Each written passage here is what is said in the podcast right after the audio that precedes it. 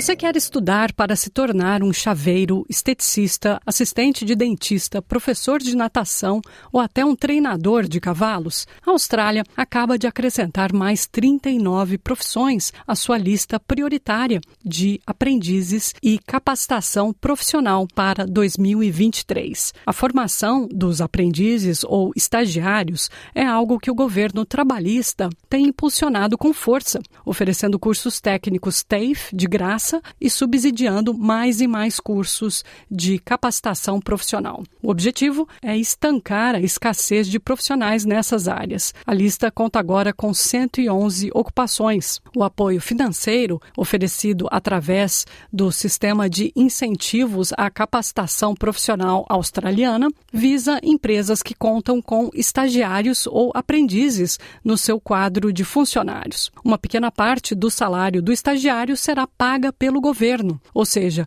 um subsídio salarial de 10% será dado às empresas desses setores no primeiro e segundo ano e depois 5% no terceiro ano para as empresas que tiverem estagiários ou aprendizes em seu quadro de funcionários. Outro benefício é que o estagiário que estiver empregado nas profissões listadas receberá até 5 mil dólares australianos em dois anos. O ministro do Trabalho, Brandon O'Connor, disse que a lista foca nas áreas onde há maior escassez de profissionais. Temos uma escassez de profissionais em toda a economia, em todo o mercado de trabalho. Não temos pessoas com habilidades nessas áreas e é uma crise na qual o governo está focado, disse o ministro do Trabalho, Brandon O'Connor. As ocupações na lista são elegíveis para apoio financeiro através do sistema australiano de incentivos para aprendizagem e formação profissional. Algumas das profissões adicionadas à lista incluem técnicos da construção civil, técnicos em odontologia, guias turísticos, trabalhadores nas áreas da educação e apoio aos adolescentes, plantadores e cortadores de árvores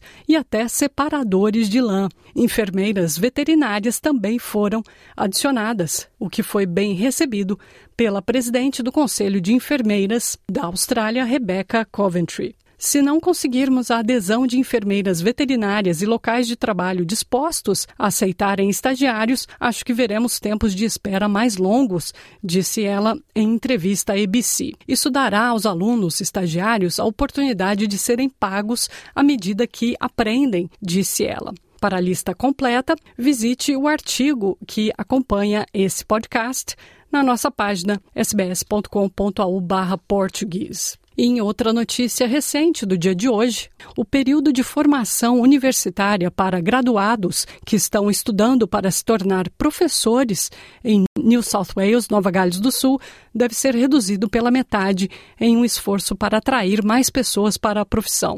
O governador Dominique Perrottet disse que os graduados que concluírem um curso de pós-graduação de um ano já poderão lecionar em uma sala de aula. O governo está, assim, tentando resolver a escassez crônica de professores do Estado após o relatório do Departamento de Educação de New South Wales mostrar um número de vagas recorde no Estado.